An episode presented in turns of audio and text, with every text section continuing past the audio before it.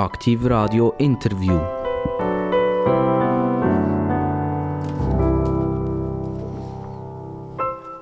Aktiv Radio, das Radio mit den absolut interessantesten Gästen. Und Journalisten, die sind schon relativ schwierig zum Interviewen, weil äh, die wollen es auch immer ein bisschen besser wissen als ich. Und noch schwieriger wird es natürlich, wenn man eine Moderatorin vis-à-vis -vis hat, die normalerweise das macht, was ich jetzt mache. Wenn wir schauen, äh, dass das nicht umgekehrt wird, dass ich plötzlich interviewt werde von der Moderatorin, die ich vis-à-vis -vis habe. Und, äh, aber so schlimm wäre das eigentlich gar nicht. Herzlich willkommen. Ciao, Dani. Ähm, an der Stimme her, kannst du, kannst du noch schnell zwei, drei Wörter sagen? Mal schauen, ob man schon erkennt, wer du bist. Äh, ja, also das ist noch lustig. Es gibt einen Haufen Leute, die sagen, «Ey, euch habe ich jetzt an Stimme erkennt. Dann denke ich immer, oh, ich habe nicht, nicht gut geschminkt heute wahrscheinlich. also, bei mir ist Nicole Berchtold. Nicole Berchtold kennen wir, wenn wir sagen, von der Sendung Glanz und Gloria, die mittlerweile äh, Gesichter und Geschichten heisst. Oder Geschichten und Gesichter. Ich weiß gar nicht, was kommt vorne. Gesichter und Geschichten. Also, man kann es fast nicht sagen. Äh, Glanz und Gloria fällt mir viel einfacher zu sagen. Ähm, du bist lang bei Glanz und Gloria gesehen mhm. und irgendwann hast du gesagt, es ist jetzt gesehen. Mhm. Merci vielmals. Mhm. Was ist passiert? Ja, also es ist wirklich so lang, 15 Jahre habe ich das gemacht und zwar ziemlich genau, also fast auf einen Monat genau. Ich glaube, ich habe im Juni aufgehört und ich weiß nicht, ich habe am 1. Mai dann angefangen. Also ja, ich habe, es ist lustig, ähm, ich habe diesen Job immer sehr gerne gemacht bei Glanz und Gloria oder eben Gesichter und Geschichten. Ähm, mit sehr viel Leidenschaft, wirklich bis zum letzten Frame, dann, wo ich aufgehört habe. Und es hat mir wahnsinnig ähm, hat mich gedauert zu gehen. Und vor allem wegen dem Team hat es mich sehr gedauert, weil wir natürlich 15 Jahre ähm, ja, durch dick und dünn sind gegangen, einen Haufen Freundschaften geknüpft haben und ja, die Leute, die wachsen einem wahnsinnig ans Herz und man hat es lustig und man erlebt viel und, und das hat es schwierig gemacht. Ähm, vom, vom Job her musste ich sagen, ja, jetzt ist, ist wie ein gutes Buch, das irgendwann einfach zu Ende geht, wo man dann, ähm, eine gute Zeit hatte, aber die letzte Seite kommt und dann schlägt man das Buch zu und muss sagen, hey, es hat gefällt und das ist es aber jetzt. Gewesen. Ist das allein dein Entschluss gewesen, oder ist das irgendwie ein Teamentschluss gewesen, wo, wo, wo deine Vorgesetzten dir gekommen sind mm. und sagen, Nicole, jetzt hat man die 15 Jahre lang gesehen, ähm, jetzt wollen wir nein. ein bisschen andere vor die Kamera bringen. Nein, es war wirklich nicht so. Gewesen. Es ist lustig, ähm, meine Chefin Paula Biason, wo wo, wo ja auch eben eine, lange, eine langjährige Begleiterin und Freundin ist, ähm, hat mich wirklich bekniet, hat es auch noch etwa zweimal probiert und gesagt, Nicolas, willst du wirklich gehen? Bleib doch noch, jetzt können wir es noch rückgängig machen. Es, wirklich, also es hat mich wirklich hart gehabt und musste zwei, dreimal wirklich müssen Nein sagen, etwas, was meinem Naturell sonst nicht so entspricht. Ich habe, ähm, ich das wirklich irgendwie, äh, äh, ich weiss noch dann über Weihnachten, ähm, zwei, drei Nächte ganz schlecht geschlafen und habe irgendwie gemerkt, irgendetwas ist in mir drin, wo, wo muss, es muss sich wie ändern. Ich, ich habe gemerkt, es ist so eine Umbruchstimmung und plötzlich ist es mir wie Schuppen von den Augen gefallen, als ich gemerkt habe, hey, ich muss, ich muss den Job ich muss den aufgeben. Ich muss irgendwie einfach den nächsten Schritt machen. Kann, kann man das sagen im Leben? Gibt es mit 20 gibt's einen Umbruch, mit mhm. 40 gibt es einen und mit 60 gibt es nochmal einen. Ja. Den mit 60 kannst du jetzt noch nicht sagen, Nein, oder? noch knapp aber, nicht. aber kann man das fast irgendwie sagen? 20 ist so ein Punkt im Leben mhm. und 40 ist eben auch mhm. so ein mhm. Punkt im Leben. Ja. Das habe ich ganz fest gespürt, ja. Also mit 20, ehrlich gesagt, ähm, weiß ich es nicht mehr so genau, aber mit 40 war für mich schon so ein, ähm, ein Wendepunkt. Gewesen. Also dort habe ich ja auch mein Psychologiestudium wieder aufgenommen, das ich ja eben vor etwa 25 Jahren angefangen habe, dann das Grundstudium absolviert habe, Uni zu Bern. Und mit 40 oder eben 39 habe ich mir schon überlegt, hey, was willst du noch im Leben? Und dann ist das mal gekommen. Und nachher, eben, es ist dann weitergegangen, oder? Man verändert sich, die Lebenssituation ist eine andere. Ähm, und so musste ich irgendwann noch sagen, jetzt ist das G und G, einfach wie ich, ich, muss den nächsten Schritt machen. Und ich habe das ja gemacht, ohne dass ich irgendetwas anderes hatte. Ich habe gewusst, das ist ein gewisses Risiko. Ich verlasse äh, einen sicheren Hafen. Ähm, ja, so ein bisschen die Komfortzone auch, die halt gegangen ist. Und wo man mich gerne hatte und wo ich viel gerühmt geworden Und es ist wirklich, alles hat eigentlich gestummt. Und trotzdem habe ich irgendwie das Gefühl, nein, jetzt, das kann es nicht sein. Wo du dort warst, äh, sind Prozentzahlen von dieser Sendung bei etwa 30 bis 35 Prozent gesehen. Mhm. Das heisst, 30 bis 35 Prozent von, von der potenziellen Zuschauer waren bei euch dabei gewesen. Mhm. Heute hat sich das halbiert. Also es ist ein Bruchteil davon. Mhm. Kann man, also es gibt zwei Möglichkeiten. Entweder hat sich der Zeitgeist geändert mhm. und es gibt noch mehr Möglichkeiten. Wenn ich so die Sendung hat sich geändert oder das ganz grosse Problem ist, Nico Berchtold ist gegangen ja. und dann ist äh, das Ganze zu Boden. Ah, Dani, du bist äh, gut. Was nimmst du noch zu trinken? äh, ich sage das nachher. Sonst wäre ja das jetzt unlautere Werbung. Oder? Genau. Nein, also Jesus Gott, ich würde das jetzt nie auf meine Person beziehen. Nein, ich glaube wirklich, also ich glaube, die Fernsehgewohnheiten haben sich in den letzten Jahren rasant verändert. Also es gibt, glaube ich, kaum ein anderes Business, das dermaßen im Umbruch ist wie das ganze Media-Business. Ähm, das weißt du genauso wie ich auch. Äh, die Messungen sind anders geworden, wie man die äh, Quote hat ähm, gemessen. Durch das ist äh, äh, ein gewisser Abfall sowieso da bei allen, bei allen ähm, Sendegefäßen. Aber ähm, ich denke, es, es, spielt schon auch mit. Also, dass sich die Sendung natürlich auch geändert hat, eben von Glanz und Gloria zu Gesichter und Geschichten. Man hat ein bisschen äh, versucht, sich anders auszurichten. Ja, da muss man sich zuerst auch wieder finden. Die Zuschauer müssen einen wieder finden und wissen, was, was erwartet mich, wenn ich Gesichter und Geschichten einschalte. Und ich denke, bei Glanz und Gloria ist das halt einfach klar gewesen. Man hat ein pinkiges ähm, Studio und, und man hat äh, gewusst, da kommen jetzt irgendwelche Promi-News. Weißt du, was ich schade finde, dass SRF nie mehr anläutet und fragt, machen wir das richtig oder machen wir das nicht richtig? Ich muss denen mal deine Nummer geben.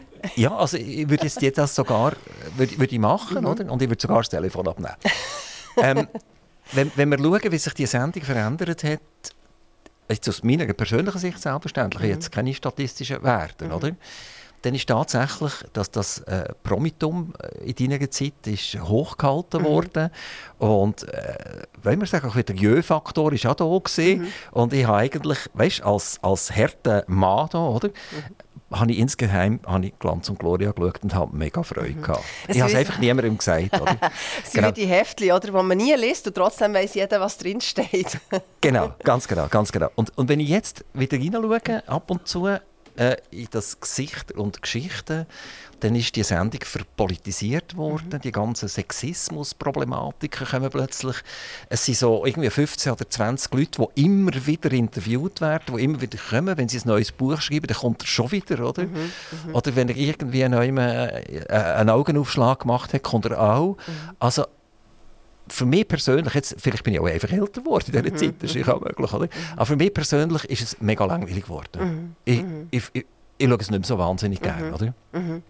Gut, und dann kann ich natürlich mit diesen 17 bis 18 Prozent äh, kann ich leben, weil, weil ich gehöre auch zu denen, die nicht mehr regelmässig am Bildschirm sind. Ja, also ich denke, äh, das ist auch ein natürliches Phänomen, dass man dass man vielleicht irgendwann äh, wieder mal etwas Neues sucht. Also in unserer Gesellschaft, die so schnelllebig ist und, und man so alles aufsucht und sich gewohnt ist, äh, dass, dass immer etwas Neues kommt oder schon nur, wenn man Instagram klickt und nach drei, vier Sekunden, wenn es einem nicht interessiert, äh, schiebt man weiter. Das ist auch, auch ein bisschen, der Zeitgeist. An, das andere ist, Dani, wo, wo sicher auch dazu du bist natürlich nicht der ähm, Durchschnittszuschauer oder Durchschnittszuschauerin vom Schweizer Fernsehen, du bist ein kritischer Geist, das zeichnet sich ja auch aus. Und darum ähm, denke ich, schaust du das vielleicht ein bisschen mit anderen Augen. Ich, ich glaube, dass ganz viele Leute Leute, auch das Stammpublikum von G&G, ähm, einfach froh ist, wenn es um 20 vor 7 Uhr einschalten und berieselt wird und vielleicht auch zwischendurch eben mal halt die gleichen Gesichter sieht. Das ist etwas, was Zuschauer Quote auch immer gezeigt hat, dass wir Schweizerinnen und Schweizer sehr gerne immer wieder unsere eigenen Gesichter sehen. Also, ähm, ich, sage, ich sage immer wieder das Beispiel, äh, anno dazu mal noch, äh, Nella Martinetti äh, hat eine riesige Einschaltquote generiert, viel mehr, als wenn wir an den Oscars den Brad Pitt haben interviewt Und das ist immer so ein bisschen zum Frust von uns ähm, Fernsehmacherinnen und Fernsehmacher gewesen, äh, weil wir, für uns ist das natürlich ein riesiges Highlight gewesen, wir auf LA haben können gehen und dort so eine Persönlichkeit vor das Mikrofon haben bekommen. Aber unser Schweizer Publikum ist nun mal ein bisschen anders gepolt und das ist eigentlich auch gut so. Und, und das zeigt uns aber auch, also, dass wir so ein bisschen ja, Schuster bleibt bei deinen Leisten, oder? Also wir müssen gar nicht uns neu erfinden. Also ich glaube, es, es ist einfach auch das, was wo unser Publikum auch erwartet, wenn sie einschaltet, eben halt. Ähm, wir haben darüber geredet, dass die Verpolitisierung eigentlich überhaupt nicht in die Sendung hineinpasst. Jetzt, wenn man am Morgen äh, aufsteht oder, oder geweckt wird durch SRF News, dann ist die erste Nachricht beispielsweise wieder so eine Sexismus-Nachricht. und ist das wirklich notwendig, dass ich am Morgen früh schon mit mhm. dem konfrontiert werde? Jetzt nicht sagen, das Thema soll man jetzt neutralisieren und aufhören damit. Aber mhm. ist es notwendig, dass ich am Morgen früh schon mit dem konfrontiert werde? Also ein Beispiel ist 0700 Belästigung im öffentlichen Verkehr. Bern unternimmt alles, um das zu verhindern. Also irgendwann gibt es dann irgendwie alt Quadratzentimeter Kamera mhm. mit einem Stromschlag, damit wenn einer sich verkehrt dreht, dass er mhm. entsprechend äh, äh, sofort ins Henkel gestellt wird. Das ist gesehen am 0700. Nachher 0723 ein ganz langer Bericht über gleichgeschlechtliche Problematiken ähm, in Griechenland. Mhm. Und äh, dann muss ich sagen, der Morgen hat für mich eigentlich schlecht mhm, angefangen. Also nicht, mhm. nicht weil, weil das, das ist schon gut, oder? wenn die irgendein Problem haben, die sollen das lösen, oder? Aber wenn ich, wenn ich mir vor Augen habe, dass jetzt in der gleichen Zeit, in dieser halben Stunde, wo die Themen dermaßen aufgepoppt sind, äh, irgendwann mit der Ukraine wieder 50 Leute haben müssen sterben, mhm. dann muss ich sagen, Kollegen, irgendwann ist ist genug. Mhm, mhm. Gut, das wäre ja auch nicht positiver in diesem Moment. Nein, das, das ist nicht positiv, das ist überhaupt nicht positiv. Mhm. Es geht mir darum, um Gewichtung an und für sich. Ja, ich weiß. Genau. Dass die, Rand, die Randproblematiken, die werden aufgespült. Ja. Und die wirklichen, echten Probleme, mhm. also mhm. ähm, e-, echte Probleme sind ja, sind ja mhm. das, vielleicht, was der Kassensturz wirklich aufgreift. Oder? Das kann man auch nicht ständig bringen. Oder? Aber ich meine, jeden Monat zahle ich Krankenkassengebühren, oder? Mhm. Das heisst, jeden Monat schaue ich, wie zahle ich das überhaupt mhm. noch, oder? Mhm. Genau. Ja, ich denke, äh, es ist, es ist so ein, ein, ein Grundsatzproblem, das du ansprichst. Oder willst du jetzt Themenauswahlen so setzen, dass es eben weltpolitisch irgendwo ähm, richtig äh, gewichtet ist. Also ich denke, der Krieg in der Ukraine wissen wir alle, dass das ein unglaubliches Ausmaß hat an Tragik und, und, und, und all dem, was dahinter nachkommt. Natürlich viel mehr in dem Sinn, als wenn jetzt ähm, in einem Bus irgendwie eine sexuelle Belästigung passiert. Wobei man auch ganz klar muss sagen, wenn das passiert, ist mir das in dem Moment wahrscheinlich in meinem Alltagserleben näher, weil das kann mir eher passieren, als dass ich im Krieg in der Ukraine bin. Ähm, ja, das ist immer die Frage, oder? Wie setzt man in diesem Moment Prioritäten? Und ich muss ganz ehrlich sagen, dort habe ich natürlich keinen Einfluss. Dort habe ich weder in den News äh, Einfluss gehabt, noch bei G&G, weil dort hat es ein extra Team, das für die Themenauswahl zuständig ist. Aber ich, ich, ich bin mit dir, Dani. Also weißt, ich kann das, ich kann das sehr verstehen und ich habe auf dem Weg hierher zu Aktiv Radio habe ich das ähm, auch so mitverfolgt und habe die News auch gehört und habe gedacht, ja, ist, ist das jetzt wirklich der, äh, die erste News wert? Ja, ich weiß es nicht. Also, ich glaube, es ist nicht an mir, das zu beurteilen, aber ähm, es, es ist auch ein, bisschen, glaube ich, ein Spiegel von unserem Zeitgeist mittlerweile, weißt, wo sehr sensibilisiert ist auf solche Themen. Und grundsätzlich finde ich es ja schon gut und wichtig, dass man es auch mal aufs Tapet bringt. Genau, aber weißt, nach x Jahren, oder? Eben, ich habe unter anderem den Werner de Schepper bei mir am Mikrofon der 2017 von der Michelle Binswanger im Tagesanzeiger so ein bisschen geoutet ist worden als äh, problematischer Mann und der liegt jetzt immer noch mm. drunter, also mm. viele, viele, viele Jahre hinter dran. Mm. Und, und dann fragt man sich, gibt es auch einen Moment, wo man etwas vergessen darf? Gibt es eine zweite Chance? Mm. Oder, oder gibt es die eigentlich nicht? Oder? Gut, da müsstest du jemanden fragen, der selber betroffen ist. Ich denke, es hat natürlich ganz viele Jahre lang ähm, Opfer gegeben, sage jetzt mal, die auch äh, geschwiegen haben, die auch niemand nachgefragt haben und im Stillen gelitten haben und vielleicht ähm, ja, in dem Sinne auch keine zweite Chance haben bekommen, weil, weil das, ist, das brennt sich natürlich ein. Also meine, solche Erlebnisse sind unschön. Ich kann da leider nicht aus, oder leider zum Glück natürlich, nicht aus Erfahrung reden jetzt hier. Ich denke, das, das, das, da müssten sich andere Leute dazu äußern. Ähm, ich persönlich habe halt einfach kein Mitleid mit solchen Leuten. Nein, aber du würdest dich vermutlich auch also selber mit, wehren, mit den oder? Täter ja, das ist klar. Täterinnen habe ich kein genau. Mitleid, genau. nur, dass ich es richtig gesagt es, es gibt ja Täter und Täter, oder? Mhm. Also es gibt jetzt irgendeinen, der, der, der mal irgendwann töpelt, oder? Den kannst mhm. du vielleicht in Senkel stellen mhm. und sagen, Kollege, noch einmal, und dann tätscht es, oder?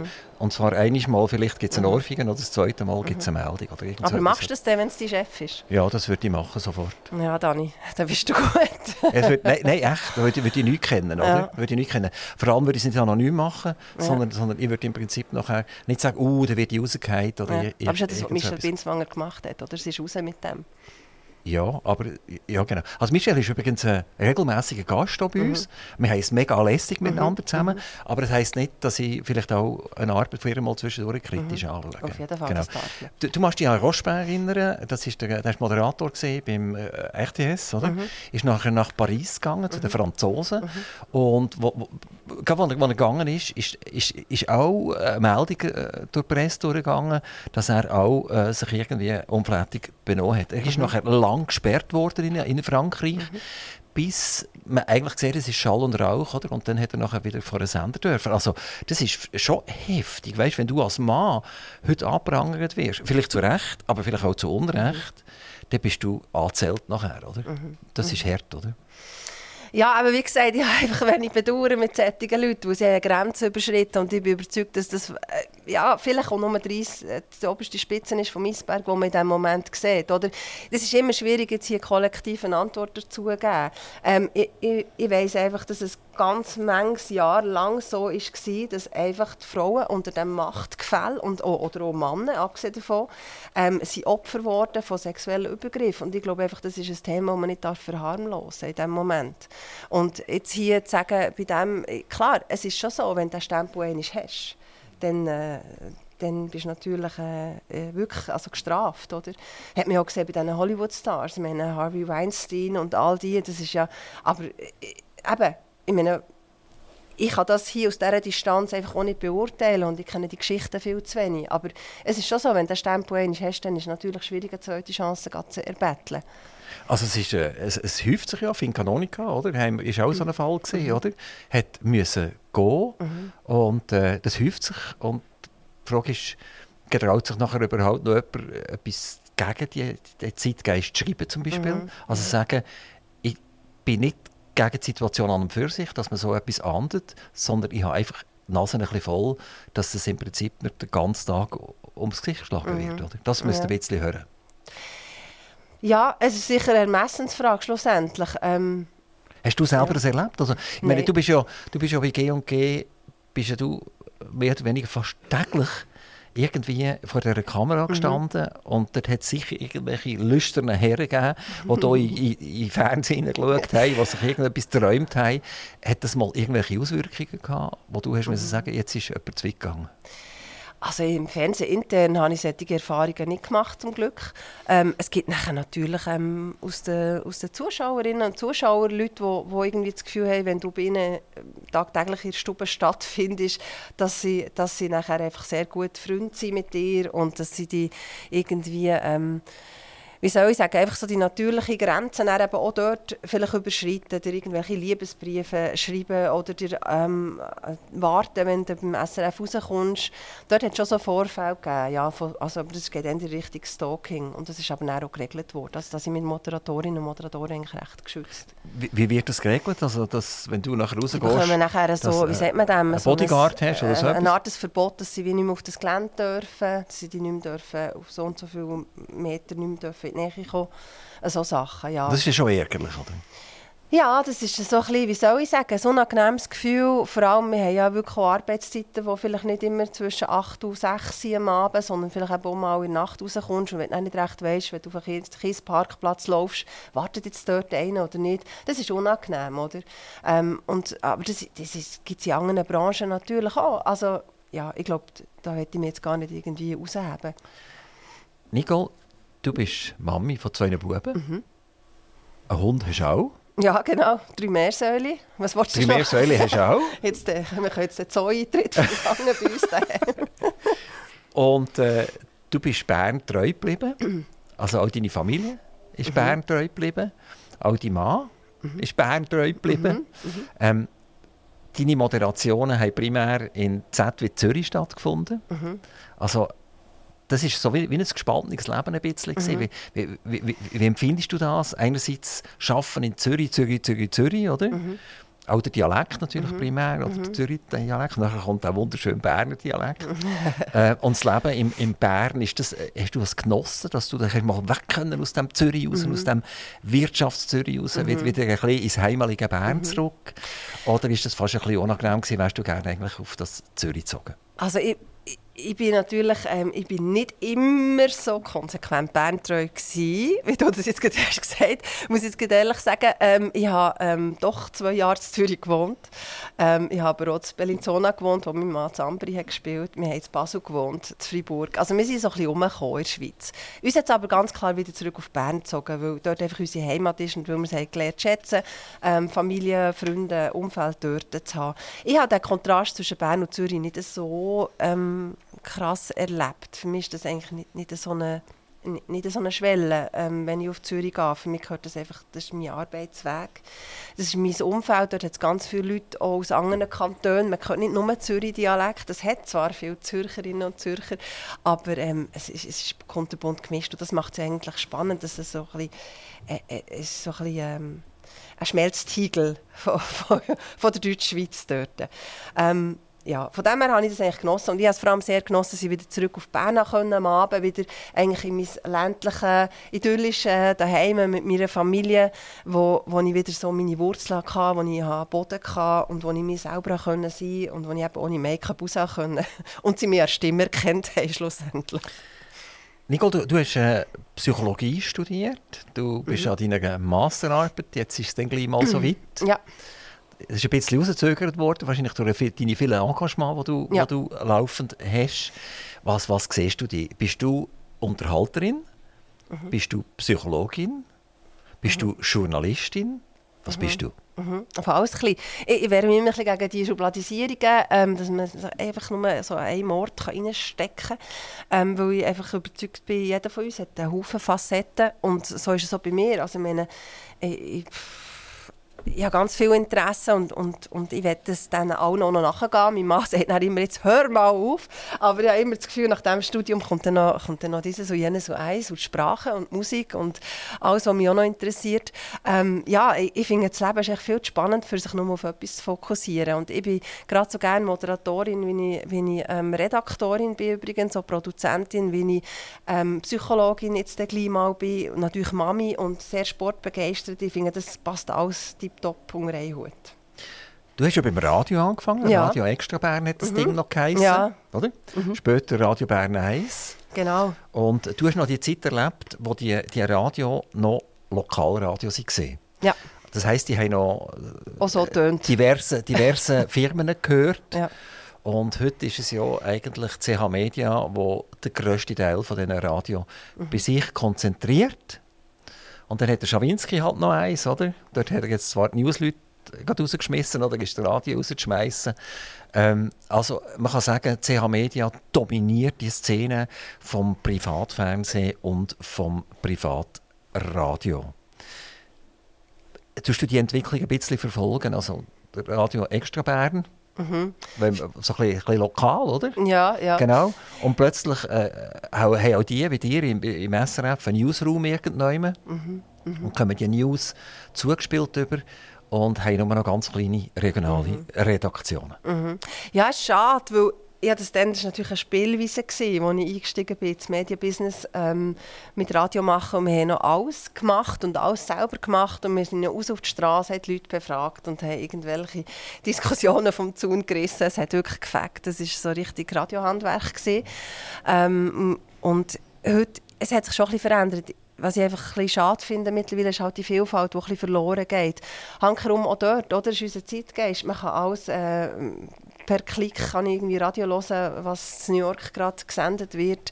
Ähm, online ist alles möglich, die ganze Welt steht offen. Und das werden einfach auch die Mittel einfach abgeschraubt. Das ist ganz normal. Ich meine, ja, wenn die Zuhörerschaft kleiner wird, dann, dann wird einfach auch das Budget kleiner. Und, es ist, und man, man nutzt Synergien, eben mit, äh, sei es jetzt eben wie bei Energy, oder, wo man News, glaube ich, es gibt glaube ich eine News, und die läuft dann auf Basel, Zürich, Bern, wenn ich das richtig verfolge. Äh, ja, ist irgendwie, es, ich finde ich find es schade, ehrlich gesagt. Und ich hoffe, dass es wie, wie eigentlich bei Haufen Entwicklungen ist, dass sich das Pendel wieder irgendwann zurückschlägt und dass man sich wieder so ein bisschen auf das Lokale, Regionale besinnt und, und wieder ein bisschen mehr Freude hat an dem. Und das vor allem auch umsetzen kann. Aber ich, ich weiß dort auch nicht, äh, was wa was der auslösende Punkt könnte sein Also die Hoffnung habe ich so. selbstverständlich auch. Also ich teile Mhm. mit dir. Also ich, ich schaue es immer mit, mit dem Bier. Oder? Du musst dich erinnern, früher, nein, du musst dich vielleicht nicht mehr, du bist zu jung, äh, hat es ganz viele lokale Bier gegeben und dann ist Feldschlössli gekommen und hat einfach alle zusammen gekauft. Ja. Und dann hat jedes Bier etwa gleich geschmeckt nachher. Mhm. Und dann ist Feldschlössli noch aufgekauft worden durch einen internationalen Konzern und dann hat es international alles gleich geschmeckt. Ähm, und irgendwann ist- hat es gemacht, plupp, und dann ist das erste lokale Bier wieder gekommen. Mhm. Und jetzt haben wir, glaube ich, etwa 350 ja, siehst Bierbrauereien, Ja. kleinste und Und das grössere macht und so weiter. oder? Und das Also- macht wieder Spass. Also Ja. sie sind wieder zurück zu den Wurzeln und Feldschlössli hat eine echte, riesengroße Konkurrenz bekommen. du? Genau. Ja, und das ist eben schön, weil ich, ich finde, das, das, macht, das gibt wieder Farbe ins Spiel, oder? Das äh, gibt Du, schlussendlich du Freude. trink, trinkst du Bier? ehrlich gesagt nicht so, aber ich kann sehr nachfühlen. Nein, ich bin nicht so bierig, muss ich ehrlich Alkohol sagen. ist tabu total, oder wie? Mm, mehr oder weniger, ja. Was heisst mehr wenig? Also mal einfach äh, äh, Also wirklich den Leuten sehr zubrosten und, ja, und die Lippen anfeuchten. stehen. Und, und, Das, ich bin so die Kandidatin, die es nachher herstellt. also die Alkoholbranche verdient nicht viel. an dir, Nein, ja? genau. da kann ich leider nicht so dienen. Du bist 2003 sogar Wettermoderatorin gewesen, gell? Oh ja, also die Jahrzahl wüsste ich jetzt nicht mehr, aber ja, ich habe mal noch ein bisschen gewettert, ja, stell dir vor. Und äh, ist das ein bisschen geblieben? Also ist 20 Jahre oder noch mehr her jetzt, Ja, yes, als, als du Wettermoderatorin bist. Und wenn jetzt du äh, so am Himmel schaust, siehst du immer noch Cumuluswolken und uh, Alto das- Cumulus lenticularis. Ah, sogar? ja, nein, also heute haben wir ja so ein bisschen Föhnlage. Ähm, mit den hohen Wolken. Nein, ich glaube, dort ist, mehr, ist mir mehr meine Geografiestunde geblieben, die ich in der Sek im, im Schulhaus äh, Rothaus, dann in Ostermundigen hatte. also aus dem Fenster ausgeschaut hast, oder wie? Genau. Nein, äh, wir haben das, äh, das Wetter, ähm, Wetter kommt, haben wir sehr äh, eingehend gelernt und das habe ich wahnsinnig spannend gefunden. Das Wetter moderiert habe ich ehrlich gesagt die drei Monate, als ich Kündigungsfrist hatte beim Telebern. Eben, du bist Tele Bern, bist gesehen, nachdem du Radio Extra Band gemacht hast. Mhm. Und hast nachher den ganz grossen Sprung dürfen machen bei Sat 1. Mhm. Und hast dort dürfen eine Mutterschaftsvertretung machen. Mhm. Wie, wie, wie ist das passiert? Hast, hast, hast du gespürt, oh, da wird eine schwanger, da kann ich mich jetzt go, go melden, oder? Da Nein, könnt, mich eigentlich brauchen. Genau. Oder, oder ist Sat 1 auf dich zugekommen? Nein, also ich war ja dort als VJ und Redaktorin angestellt gewesen, beim People Magazin. Das hat ja People geheissen. Und es hat dort äh, verschiedene Moderatorinnen gehabt, die das moderiert haben. Ähm, die Anna Meyer, äh, Viola Tami. Und die Viola ist nachher schwanger geworden, als ich also, ja, schon ein Weile dort geschafft habe. Ich hätte dann so übernehmen und genau, glaube einen Tag oder zwei, bevor das meine erste Sendung ausgestrahlt ist worden, ist ja die Sendung eingestellt worden. Also es ist gar nicht dazu gekommen, schlussendlich. Also du hast, das- du hast das erste Mal einen Knall erlebt? Dann? Ja, also ja, hat es natürlich vorher schon gegeben. Ähm, so Knalls, äh, das ist im Medienbusiness halt so, dass ab und zu mal eine Sendung eingestampft wird und zwar relativ schnell ähm, und äh, radikal. Ähm, das das gibt's, gehört halt einfach auch dazu. Äh, darum ist es immer wichtig, wenn man noch ein zweites Standbein hat. Das ist so meine Erfahrung. Ähm, ja, und dort daraus ist dann nichts geworden. Die Schwangerschaftsvertretung übernommen habe ich dann aber beim SRF. Dort hat eben dann geheißen, ja, äh, Nadja Zimmermann schwanger. Und dort bin ich wirklich von einem Tag auf den anderen vor der Kamera gestanden, weil sie gewusst haben, ja, die wäre sowieso schon parat gewesen, die kann moderieren, die kann man einfach herstellen und los geht's. Und so war es dann eigentlich. Gewesen. Und dann durfte ich dann bleiben. Also das ist der Unterschied zur SRG, oder? Dort ist man relativ sicher, oder? Im Moment einmal noch. Ähm, ich kann mich erinnern, beim Dani Vorler, Dani Vorler war ja auch Aushängeschild von einem Mhm. privaten Fernsehsender, wo man relativ viel vorgehabt und Mhm. der hat das auch müssen erleben Ja. dass plötzlich einfach der Strom abgestellt ist worden, mehr Ja. oder weniger. Oder? Ja. Also von einem Tag auf den anderen ist einfach Schluss gewesen. Mhm. Fernsehen machen, privat, im grossen Stil, schwierig, oder? Ja, schwierig, wobei sich auch das in den letzten Jahren also sehr gut entwickelt hat, finde ich. Also, meine, das SRF hat schon lange nicht mehr die Mo Monopolstellung, die wir eben früher mal hatten. Also wir haben gute, ganz gute Konkurrenz bekommen. Auch hier belebt das, das, äh, das Business. Und der Dani ist ja nachher dann auch zu G&G gekommen. Und ich habe dort SRF, natürlich- selbstverständlich. genau, als geschätzter Kollege ähm, an, an meiner Seite gehabt und heute noch Kontakt mit ihm. Ähm, ja, und heute ist er ja beim, bei SRF 1 ähm, und mache dort persönlich. Und das also, wie das Radio, oder? Wie Radio, also weg genau. von der Kamera. Genau. Radio. Mhm. Er ist, glaube ich, einfach ein Radiomensch. Also der Dani äh, ist, ist, ist durch und durch ein Radiomensch, das sagt er selber auch. Wie ist es für dich, wieder am Radio zu sein? Ich finde es wahnsinnig spannend. Ich finde, das Radio hat extrem etwas für sich. Man ist so schnell. Ähm, man kann vor allem als Einzelperson Radio machen heutzutage, Technik sei Dank. Ähm, und man ist so unmittelbar, direkt bei den Leuten. Und das hat natürlich das Fernsehbusiness nicht. Also dort macht ein einziger gar kein Fernsehen. Dort ist man ein Rädchen in einer ganz grossen, in einer grossen Maschine und bis da etwas rausgeht am Abend steckt ganz viel Arbeit dahinter von vielen verschiedenen Leuten ist auch etwas für sich, weil ich sehr gerne im Team arbeite. Ich bin so eine, eine Teamplayerin, würde ich jetzt mal von mir sagen. Und habe das immer sehr spannend gefunden. Aber es, ist wie, es sind wie zwei Paar Schuhe, oder? Bei mir am Mikrofon bei Aktiv Radio Nicole Berchtold. Nicole Berchtold kennen wir alle von der Kamera, von G&G, von vielen anderen Sendungen, wo wir vielleicht noch kurz darüber reden können. Ähm, der Name Berchtold Kannst du uns etwas darüber sagen? Ja, Berchtold hat Haufen das Gefühl, es sei ein Berner Geschlecht, äh, weil der Berchtold von Zähringen der Gründer von Bern ist. Ähm, aber ursprünglich ähm, ist Berchtold eben jetzt, also in meinem Fall vom Wallis, also meine Eltern sind beide vom Wallis. Ähm, und ich habe dort eigentlich so meine Wurzeln, so Urwurzeln, oder wie soll ich dem sagen, meine zweite Heimat. Ja. Ich habe das schnell recherchiert mhm. und es ist ein germanischer Rufname. Mhm. Und Bercht das war äh, ein Wort für glänzend und berühmt. Oh, das passt ja eigentlich noch, hä? Ja, ja. Und, und Wald war der Herrscher. Mhm. Also es war der Bercht Wald. Das ist der, der, der den man auf, auf, erhoben hat und auf die anderen ein bisschen herabgeschaut hat. Mhm. Also berühmt, glänzend, Herrscher. Ja, schön. Hä? Spürst du das im Alltag das bei dir? Vielleicht muss ich das jetzt ein bisschen mehr gegen tragen, dann würde ich es vielleicht mehr spüren. Ich spüre es eigentlich nicht so, wenn ich den Ködersack vor die Tür schleppe oder irgendwie die, Meersäule mischte. Ist noch lustig, ja? ich muss mir das jetzt ein bisschen äh, ein bisschen überlegen, wo ich das mehr einbauen könnte in diesem Fall. Hey, Meersäule, hast du schon gemerkt, dass du da der Herrscher bist? Oder, oder machen sie, was sie wollen? Ja, die machen, glaube ich, was sie wollen, ja. nein, nein. Ähm, das ist noch lustig. Also sehe ich inzwischen nicht so als Band an, aber jetzt bei, wenn, ich, wenn ich denke an die Glanz- und Gloria-Zeiten, dann passt es eigentlich nicht schlecht, ja. Du bist bei SRF dann weggegangen, eben bei G&G und hast aber die Chance bekommen, weitere Sendungen dürfen zu mhm. machen. Ist das deine persönliche Idee gewesen, oder hast du einfach gekündigt ins Blaue raus und gesagt, wenn sie mich nicht mehr wollen, dann wollen sie mich halt nicht mehr, dann ist halt ja. Pech gehabt. Ja, ich habe wirklich den Entscheid gefasst. Äh, für mich, es ist, es ist jetzt äh, dort das Kapitel zu Ende und bin gegangen. Und lustigerweise, wie es eben Haufen ist, Haufen mal ist im, im Leben, wenn die eine Tür zugeht, gehen ein paar andere auf. Und das war auch so dort. Gewesen. Ich habe gemerkt, ähm, ich werde irgendwie attraktiv äh, oder bald attraktiver noch für, für andere Sendungen. Und so ähm, ja, habe ich ja jetzt die Geisentour gemacht letztes Jahr quer durch die Schweiz. Ähm, ähm, andere SRF bei den Leuten Format Winterhütte-Geschichte war jetzt glaube ich das letzte. Gewesen. Ich mache die Landfrauenküche. Ja, es sind, es sind andere Gefäße gekommen, wo ich wirklich muss sagen, die mir sehr entsprechen, weil äh, eben wieder rauszugehen bei den Leuten sein, das das habe ich ein bisschen vermisst. Hier, oder? Und ist das, das automatisch das gekommen einfach? Die haben gehört, du hast, die, Nicole, du hast gekündigt. Wir haben eine Idee für dich. Ja. Oder, oder hast du gekündigt und dann bist du einfach mal heim mhm. und, und, hast, und bist vor dem Telefon gesessen und ja. um Himmels Gottes Willen, wenn Leute jetzt endlich nein, das nein. Telefon... Nein, ich habe wirklich, ich habe eigentlich dort den Job gekündigt und für mich so gedacht, hey, ich, ich habe eigentlich keine Ahnung, ist das gut gewesen oder nicht, was ich jetzt da gemacht habe. Habe ich damit jetzt meine Fernsehkarriere beendet? Das habe ich ehrlich gesagt so ein bisschen in Kauf nehmen dass das vielleicht so ist. Und das wäre für mich in diesem Moment auch gut gewesen. Hankerum ich mich sehr gefreut, äh, wo wieder etwas gekommen ist, weil ich es doch einfach immer noch mit sehr viel Herzblut mache. Ähm, es, und so stimmt es für mich jetzt auch wieder. Es ist ganz etwas anderes. Also eben, ich bin bei den Leuten, ich bin wirklich einfach eins zu eins. Ich treffe Leute auf der Straße an.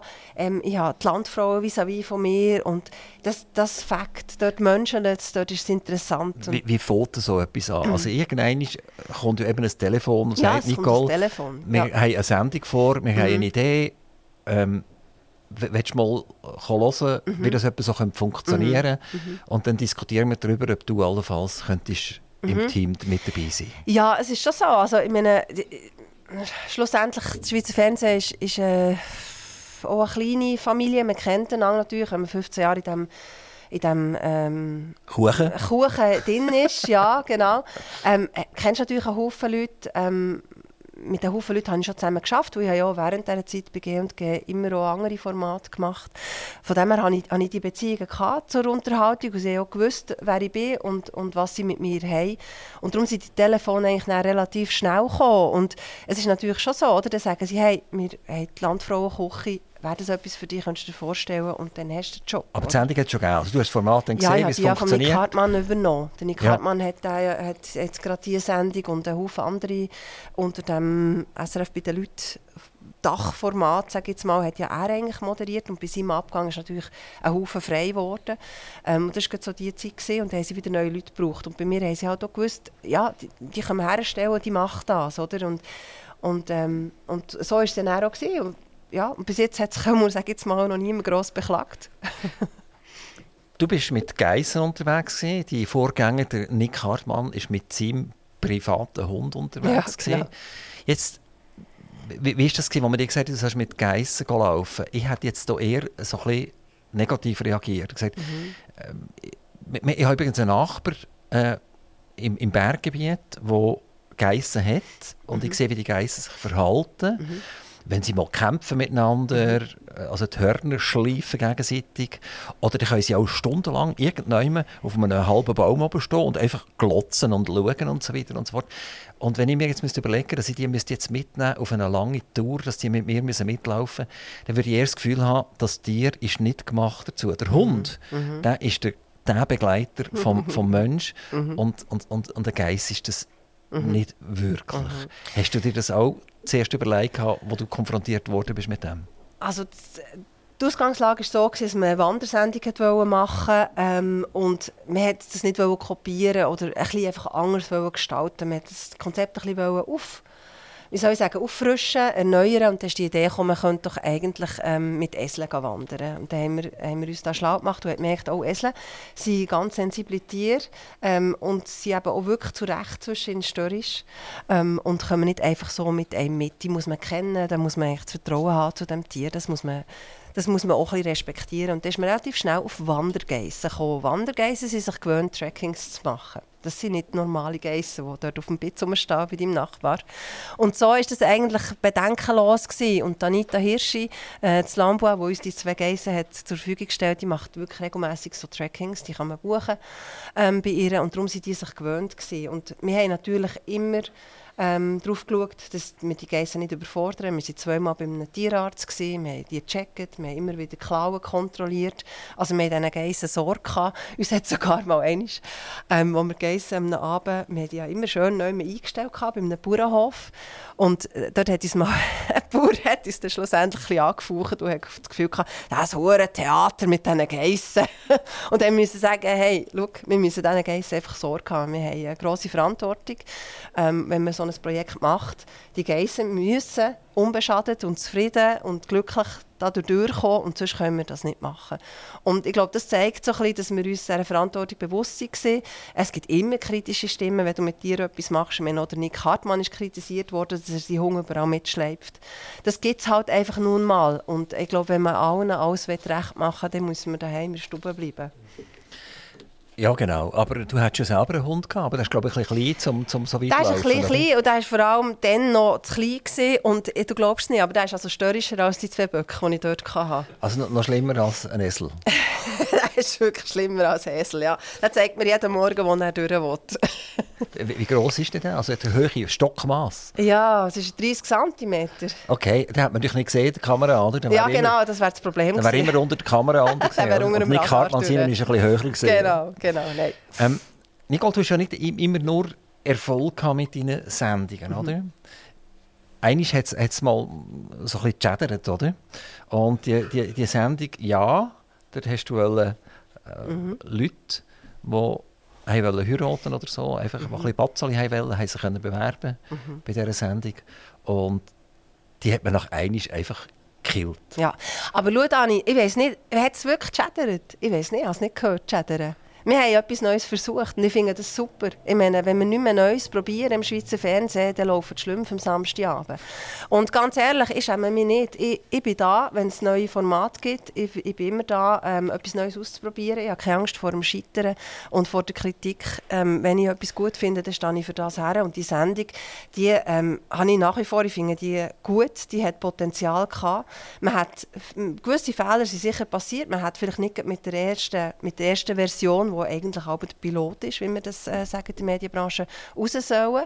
Ähm, das ist sicher so, das gestehe ich auch ein. Hankerum finde ich, hey, wir müssen mutig sein. Wenn wir hier im Schweizer Fernsehbusiness überhaupt noch etwas bewegen wollen, dann müssen wir etwas machen. Aber weißt, es, es geht eigentlich nicht darum, dass mal eine Sendung beim ersten Mal vielleicht nicht ganz das bringt, was man erwartet, von, sondern mhm. warum haben deine Vorgesetzten den Stecker gezogen? Warum haben sie gesagt, okay, da haben wir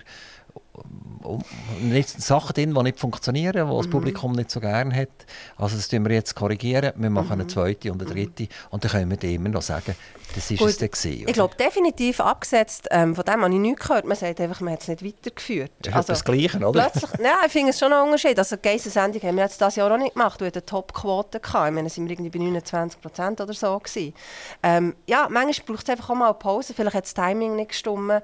Ähm, das sind Sachen, die sie müssen entscheiden müssen, äh, die nicht an mir sind. Und ganz ehrlich, eben, ich, ich finde, es, es ist immer schwierig, äh, nachher irgendwo einen Fehler zu suchen. Ich finde, grundsätzlich müssen wir vorher schauen und Sachen probieren und sonst, eben, wie gesagt, sind die also, nicht weit. Vielleicht kommt es ja noch einmal, aber die Geissen vermutlich nicht. Dann haben wir irgendein anderes Das Tier, ist im oder? Fall auch alles nicht gesagt. Also, also die Geissen, die kommen noch ich wollte, ich wollte da nicht, ich hey, nicht zu viel verraten. Hat ja nicht gemacht mehr oder irgend so etwas? Nein, habe ich nicht gehört, ehrlich gesagt. Nein, ähm, es, ist, es, ist, es ist wirklich, also weißt, ich finde, im Fernsehbusiness ist es so, so schnelllebig und wir, wir müssen, ähm, es, es, ist nicht einfach und ich will, ich will auch nicht äh, an dieser Stelle sein, müssen Entscheidungen zu fällen, weil du hast natürlich jeden, der daheim seine ähm, äh, Seraphe-Steuern zahlt, ähm, ist, ist gerade auch mit äh, ein Kritiker an Bord, ähm, wo, wo weiss, wie es besser wird gehen. Äh, nehmen natürlich zu Recht und hankerum haben wir einen Auftrag für, als Service Public, ähm, wo wir auch gewisse Sachen müssen abbilden und auch gewisse Sachen neu probieren und wenn wir ja nur noch äh, die internationalen Formate einkaufen, ja, dann, also, dann, dann sind wir beliebig, dann können wir uns auswechseln, dann können wir die Schweizer Fernsehen abschaffen. Du hast ja auch einen, einen weiteren Promi daheim, der Lars Leuenberger, Eishockeyspieler, äh, Trainer, Coach, mhm. man das richtig äh, sagt, gerade beim Eishockey. Er ist äh, mit, dem, mit den Berner ist Meister geworden. Äh, er hat sich als Spieler bewiesen, er hat sich als Coach bewiesen. Er hat dann der EHC Olten übernommen. Mhm. Also und, Bio ist er auch noch dazwischen. Und, und in, in Olten hat er äh, eine Mannschaft gehabt, die vielleicht nicht ganz so, wenn wir sagen, so professionell funktioniert hat, wie, wie das die Berner waren. Mit den Berner hat man können sagen, und Kollegen, und so funktioniert es jetzt und jetzt hopp, oder? Mhm. Die verdienen auch Haufen Geld. Ähm, Olten ist eine andere Liga und er hat das, glaube drei Jahre lang gemacht und nach dem dritten Jahr ist plötzlich auch dort der Stecker gezogen worden. Mhm.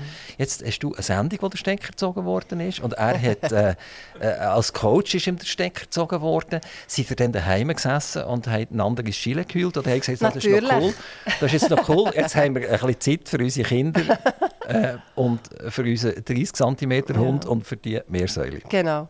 Nein, schau, das ist part of the game. Also meine, mit dem muss man immer rechnen.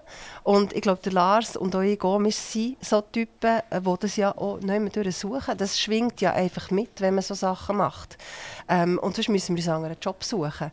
Und dass die Situation halt immer mal wieder kann eintreffen und halt dann auch Realität wird, das, eben wie gesagt, das, das gehört einfach dazu. Und mit dem müssen wir lernen umgehen. Und ich glaube, wenn wir wir sind die Menschentypen, die, die uns relativ schnell wieder aufraffen und schauen können und irgendwo die Zuversicht nicht verlieren, weil sonst bist du wirklich im falschen Job. Wann sehen wir den Lars Leuenberger wieder? Wer trainiert er in Zukunft? Das musst du ihn fragen. Können wir ihm schnell anrufen? Ich hätte noch gerne einen Primär heute, oder? auf Hundespaziergang. mit, mit der Gypsy, oder wie heisst Genau, mit der Gypsy. Mit, der 30, mit dem 30 cm Hund. Ähm, Nicole, Geschichten zum Beispiel Winterhüttengeschichten, die du auch gemacht hast, das sind ja sehr erfolgreiche Sendungen. Oder? Also mhm. die Leute schauen das gern, oder? Es hat ja auch eine Serie gegeben, wo so Hütten äh, über längere Zeit immer wieder äh, beobachtet worden sind, wo mit den Hüttenwartinnen und den Warten, wo man denen ihr Leben angeschaut hat. Äh, ich habe das selber sehr gerne geschaut. Ich habe mitgelitten mit denen, oder? Sei das, weil das Wetter nicht war oder weil der Helikopter nicht fliegen konnte oder was auch immer. Also eigentlich auf eine Art weit weg von meinem persönlichen Leben, aber irgendwie hat mich das emotional mhm. getroffen. Nachher macht SRG, macht ja, also SRF macht das mit den Auswanderern. Mhm. Das scheint ja auch sehr begehrt zu sein. Also mhm. die Leute schauen das gerne. Wahrscheinlich ist in einem jedem drin, eigentlich habe ich die Schnauze so ein bisschen voll, ich würde gerne eigentlich auswandern. Ja, oder? Fernweh, ja. ja. Ja, genau. Aber nachher, wenn das abgestellt ist, die Sendung wieder, gehe ich schlafen und nachher am anderen Morgen gehe ich wieder ins Büro zurück. Nachher, mhm. oder? Also ich bin nachher nicht der, der Auswanderer. Und bei den Hütten bin ich auch nicht, ich will auch nicht SAC-Hütten wart werden. Und trotzdem äh, schaue ich fasziniert zu. Was ist das? Was sagst du da als Psychologin? Ui, also jetzt eine tief, tiefschürfende Diagnose kann ich da nicht abgeben. Ich habe das Gefühl, es ist, es ist schon ein das, was du ansprichst. Irgendwie so das, das, das Fernweh, das Reissen, das, das Gefühl haben, sich irgendwo zu isolieren, mal weg vom ganzen Alltagstrott, wo wir alle haben. Äh, ich glaube, das ist vielleicht so ein bisschen das, das, die, die, das Suchen nach einem tieferen Sinn, wo gehöre ich her, wo gehe ich hin. Und das sind natürlich so Plätze, eben jetzt die SAC-Hütten, wo man sehr auf sich zurückgeworfen wird, wo es kein WLAN hat, äh, mit, von Bergen umgeben, in der Natur. Ähm, und da verbindet man sich irgendwie, glaube ich, mehr mit dem, mit dem Leben und mit dem, mit, mit dem Ganzen rundum, als man das vielleicht in seinem Daheim hat, wenn man eben morgen macht wieder im Büro hockt und seinen Job macht. Ich glaube, das ist ein bisschen, schwingt dort ein bisschen mit und und dann ist es halt einfach auch wahnsinnig schön. Also wir haben die schönen Bilder. Ich glaube, die, die Sendungen, die leben von den schönen Bildern. Also sei es bei den Auswanderern oder eben auch bei den Winterhütten oder auch der Sommerversion, der Hüttengeschichten, ähm, die im Schweizer Fernsehen ja immer sehr erfolgreich läuft. Ich glaube, das, das, das gefällt den Leuten einfach. Aber weißt, man sieht ja auch denen ihre massiven Probleme, bis sie so weit sind. Also jetzt bei den Auswanderern ist ja zum Teil krass, was sie machen müssen. Ja. Und, und Mehrheit einmal von denen, die hier gefilmt werden, mhm. schaffen es irgendwie, Mhm. tatsächlich dort zu bleiben. Mhm. Ein Teil schafft es nicht. Mhm. Das ist ja normal, oder? Mhm. Das ist das Spannende daran. Ich glaube, es ist eben auch gut, dass man das abbildet. Also, wir wollen ja nicht ver verherrlichen und sagen, hey, ja, da kannst du locker mal auf Hawaii gehen und das Leben geht einfach so wie am Schnürli weiter. Natürlich nicht. Das sind grosse Schnitte äh, im, im Leben. Es sind Meilensteine, ähm, Wendepunkte, wenn man so etwas will. Ähm, und, und das muss man sich auch ein bisschen überlegen. Und ich glaube, das, das ist in dieser Sendung durchaus eben auch drin, dass es nicht nur einfach ist. Du hast das irgendwie in einem Interview auch mal gesagt, Camper nehmen, Adieu, wieder schauen, Familie einpacken. Ja, das Abenteuer, äh, den Traum haben wir glaube ich alle irgendwo in uns drin. Und zwischen machen wir das so im kleinen Rahmen, sei es eben, wenn wir in den Ferien sind oder wenn wir auch bei uns daheim mal das Zelt aufstellen, das machen wir immer öppe mal. Ähm, das, das tut im Fall noch gut. Du hast mit zwölf deinen Vater verloren. Mhm. Das ist mir genau gleich auch passiert, auch mit mhm. zwölf. Mhm. Und äh, das heisst, dass man ja eigentlich Junge schon eine relativ große Verantwortung bekommt. Ich nehme an, die, deine Mami ist ja vielleicht auch nicht vom ersten Tag auf den anderen wieder voll da gewesen, mhm. weil sie hat ihren Lebenspartner verloren. Mhm. Und das ist ja nochmal anders, als wenn ein Kind den Papa verliert. Mhm. mhm. Also hat das bei dir auch dazu geführt, dass du mit zwölf gesagt hast, eigentlich ist das Kindsein ein bisschen vorbei und das Erwachsensein fängt schon an? Ja, ich glaube schon. Also das ähm, ist schon so ein Moment im Leben, wo, wo so eine, eben auch dort eine Richtungsänderung ähm, vorgenommen wird, äh, wo schneller kommt oder zu einem Zeitpunkt, wo man es vielleicht in diesem jungen Alter nicht unbedingt sich würde ähm, wo sicher lang gebraucht hat, bis das verarbeitet war, weil das eben aus heiterem Himmel ist. Ähm, er hatte ja so einen plötzlichen Herztod. Gehabt. Ähm, ja, äh, dort hat es uns schon durchgerüttelt. Und hankerum ähm, bin ich eben auch dort äh, der Typ, der irgendwo versucht, etwas daraus rauszunehmen. Und ich glaube, wir haben uns als Familie, äh, sind unsere Banden noch stärker geworden. M äh, meine Mami mein Bruder sind nach wie vor sehr wichtige Personen in meinem Leben, die ich regelmässig sehe und wo wir sehr eng miteinander sind ja, ich glaube, das, das hat schon viel verändert. Und ich glaube, das, das ist auch etwas, wo, wo einem immer wieder so ein bisschen auf den Boden zurückhält. Also muss ich ehrlich sagen, wo heute natürlich immer, immer noch präsent ist. Das ist, ist ein Erlebnis, das du ja in diesem Moment auch kannst nachfühlen kannst, ähm, wo, wo einem irgendwo so ein bisschen, ja, ins Leben rein, reinstellt manchmal ist es ja auch eine finanzielle Frage. Also in dieser Zeit, jetzt bei mir, ist es so, gewesen, dass der Vater ganz klar der Ernährer von der Familie ist. Das war so, so ja. Und er fällt von einem Tag auf den anderen weg. Äh, man hat damals noch nicht so wahnsinnige Pensionskassen gehabt. Mhm. Er hat, ist auch viel zu jung gestorben, durch das hat, mhm. er ja gar nicht lange können einzahlen mhm. und so weiter. Also die haben sich echt die Frage gestellt, wie geht es jetzt eigentlich mhm. weiter? Und äh, das spürst ja du auch als Kind, das mhm. kommst du mit über. Und mhm. das ist natürlich schon wegweisend. Mhm. Äh, tust du heute im Alltag auch ein bisschen nach dem orientieren? Also nicht, dass du jeden Tag denkst, es könnte jemand aus der Familie mhm. einfach von einem Tag auf einen anderen weg sein, aber bist du ein bisschen planter, was das anbelangt und sagt, es darf nicht sein, dass wenn es einem von uns etwas gibt, dass die Familie einfach mhm. aus, im Nichts mehr da steht? Ja, ich weiß gar nicht, ob das so bewusst ist, aber mir ist es einfach für mich persönlich immer wichtig, dass ich auch arbeite und dass ich auch meinen Verdienst habe. Ich denke, das ist, ist mir sehr wichtig. Gewesen.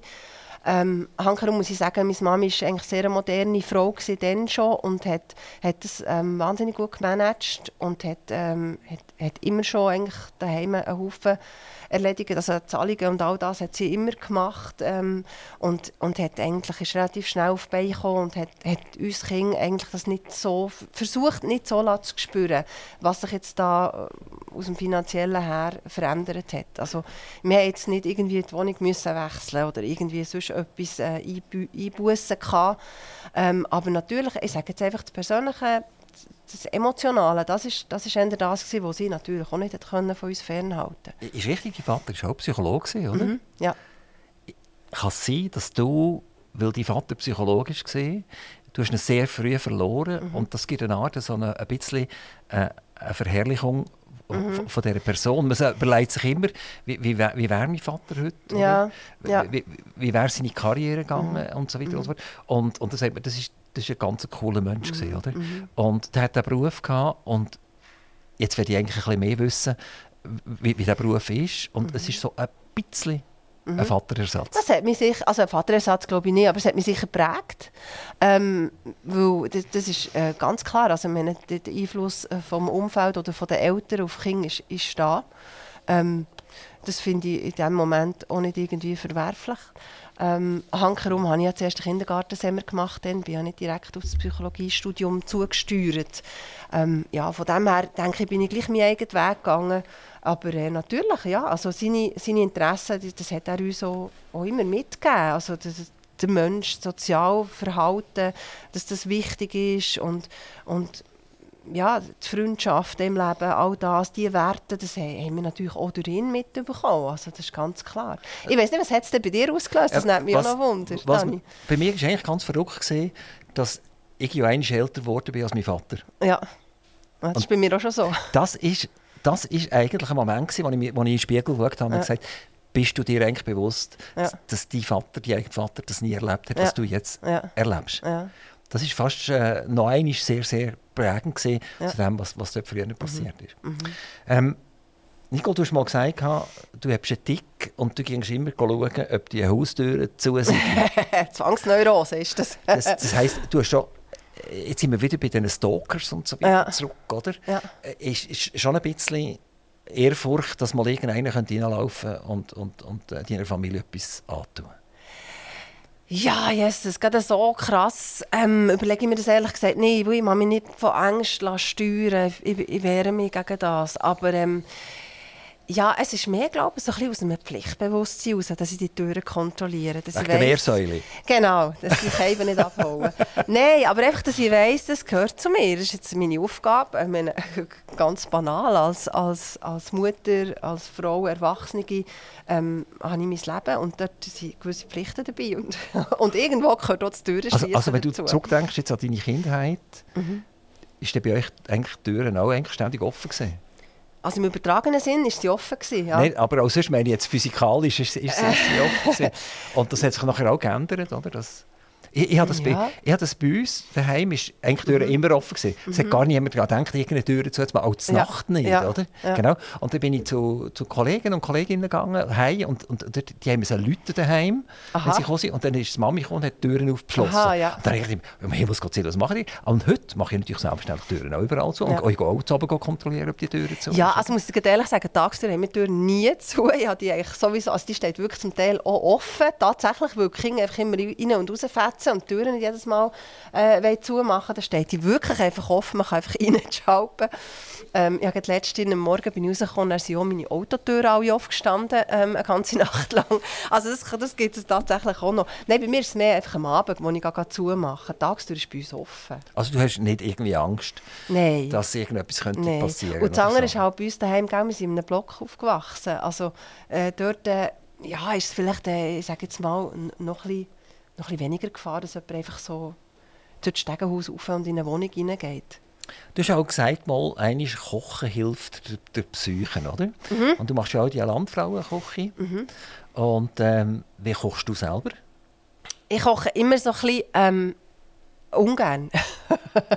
Was, was kann man das essen? Ja, Ungern? Ungern. Äh, nein, es ist wirklich so. Also bei mir ist es wirklich einfach so ein bisschen, es gehört dazu. Es ist mir aber mittlerweile wichtig geworden. Natürlich, seit ich Mutter bin, ähm, lege ich wirklich sehr viel Wert drauf. Ich habe mich mit dem mal auseinandergesetzt. Und darum ähm, koche ich immer frisch und äh, wirklich auch saisonal ist für mich wichtig. Ähm, und es muss alle Farben auf dem Tisch haben. Und ich habe so ein bisschen meine Tricks und Kniffs mit den Kindern, dass sie eben auch das Gemüse essen. Sie machen das wirklich gut. Ähm, aber wenn ich ganz ehrlich, wenn Kannst ich nicht das schnell verraten? Weißt, ich bin jetzt, ich bin jetzt gerade Grossvater geworden. Ja, genau. Und für, für das muss ich jetzt wieder wissen, oder? Ich habe Genau, alles also vergessen. das Zum Beispiel Spinat oder so etwas. Ja, oder? genau. Du musst, du musst nicht den Popeye zeigen. wenn du den noch findest, irgendwo im Internet. Ähm, nein, aber zum Beispiel, weißt, ich meine, unsere Kinder, wenn sie heimkommen, haben sie ja immer unbändigen Hunger und du bist vielleicht noch so in den letzten Zügen und dann ist es immer gut, wenn du ein paar ähm, so Gemüsestäbchen äh, herstellst. Und dann essen sie die, oder? Und dann sie das Gemüse eigentlich schon gehabt. Also Rüebli, Gurken, Peperoni stehen eigentlich immer bei uns Also, parat. die, die sind einfach geschnetzelt, oder? Also Ja, frisch, einfach frisch, oder? roh. Ja, roh. Die stehen immer parat. Die können sie immer einfach so von Hang schon mal essen. Und dann haben sie eigentlich ihr Gemüse schon gehabt, bevor wir überhaupt am Tisch hocken. Das ist eigentlich das Gäbigste. Aber es sind primär schon Rüebli, nehme ich an, die Freude machen, oder? Nein, im So Fall Sellerie nicht. und so ist nicht so lustig. Äh? Sellerie äh, ist jetzt weniger unseres, aber ähm, nein, Rüebli, Peperoni, Gurken, die drei stehen eigentlich immer Pe auf dem Tisch. haben auch so einen mega Nebengeschmack. Oder? Ja, aber ich, ich habe es auch gerne. Das ist noch verrückt, oder? Wie, wie, hast du Koriander gern? Das ist eher weniger meins. Ja. Gewiss, äh, in gewissen Soßen kann man es mal rein tun, aber äh, wenn es zu penetrant ist, Ich, ich, ich, ist es ja nicht mehr so. ich vergesse es immer abzubestellen, wenn ich, wenn ich asiatisch go, go essen oder? Und dann bin ich am Schwätzen und habe gehabt, und dann kommt es nachher, die Suppe oder was es ist, und dann ist alles grün oben drauf. Mhm. Ja, oder? genau. Sag ich, um Himmels Gott, jetzt hast du es schon wieder Äh, schon nicht, vergessen. ja, oder? genau, schon nicht so meins. Genau. Also es ist hat sehr starken Eigengeschmack. Oder? Genau. Aber sonst, Kochen ist halt etwas sehr ähm, Urtümliches. Ähm, auch dort, oder? Nahrungsaufnahme ist wichtig und vor allem, jetzt, ich als Psychologin sage auch so die Küchentischliebe, ähm, die man muss pflegen muss, dass man eben als Familie am Koch Küchentisch oder am Küchentisch, einfach am Esstisch sitzt und ähm, der Moment, wo man zusammen ist, die Einheit ist und, und, und sich austauscht über, den- über den Tag und, und über sein Leben, dass das sehr, äh, einfach ein wichtiger Prozess ist für, für die Familie. Und darum tun wir das Wenn, wenn sitzen ihr zusammen? Morgen, zum Mittag, zu oben, Alle es drei geht? Mahlzeiten, ja. Mittlerweile, weil jetzt der Lars ja auch daheim ist, äh, sind wir immer schön bei allen drei Mahlzeiten beieinander. Ja. Er hat jetzt noch ein bisschen Zeit. Er hat glaube ich, Mhm. einen Vertrag, der bis und mit äh, 25 läuft. Mhm. Das ist noch cool, oder? Auf eine Art, oder? Das ist tipptopp. Ähm, aber wenn er sich jetzt daran gewöhnt, weißt, Mhm. und es ihm noch gefällt daheim, oder? Das wäre auch noch blöd. dann geht, geht das eine Katastrophe. Das ist Schweizer Eishockey, oder? Ja, ja, ja, ja nicht gerade. Nein, aber ich glaube, also, weißt, der Lars ist jemand, ähm, der ist, ist so ein Macher, der will, ähm, und ich habe nicht Angst, dass der daheim bleibt, ehrlich gesagt. Der will raus und der, der lebt seinen Sport mit jeder Faser ähm, und jeder Zelle, die er hat und er ist unglaublich ähm, wirbelig und, ja, und ist überall und nie und er macht das so gut. Also, ja. Nicole Berthold, ganz herzlichen Dank, dass du zu Aktivradio gekommen bist. Dass du den, Be- den Weg von Bern nach Zuchwil gefunden hast. Hast du Zuchwil schon kennt vorher? Ja, Tuchel habe ich natürlich kennt, äh, vom Hockey. Und auch Handball, wo ich aber gespielt habe, haben wir hier ein Match gehabt. Ja, ja. Also ich bin ja, immer wieder begeistert, wenn jemand Zuchu kennt. Ja, oder? Und sicher. sogar noch weiss, wie man es ausspricht. ja, ja. mal, mal. vielen, vielen Dank und, und ich wünsche dir ganz, ganz viel Erfolg und bleib uns ganz lange erhalten. Merci. Danke, Dani. Aktiv Radio Interview.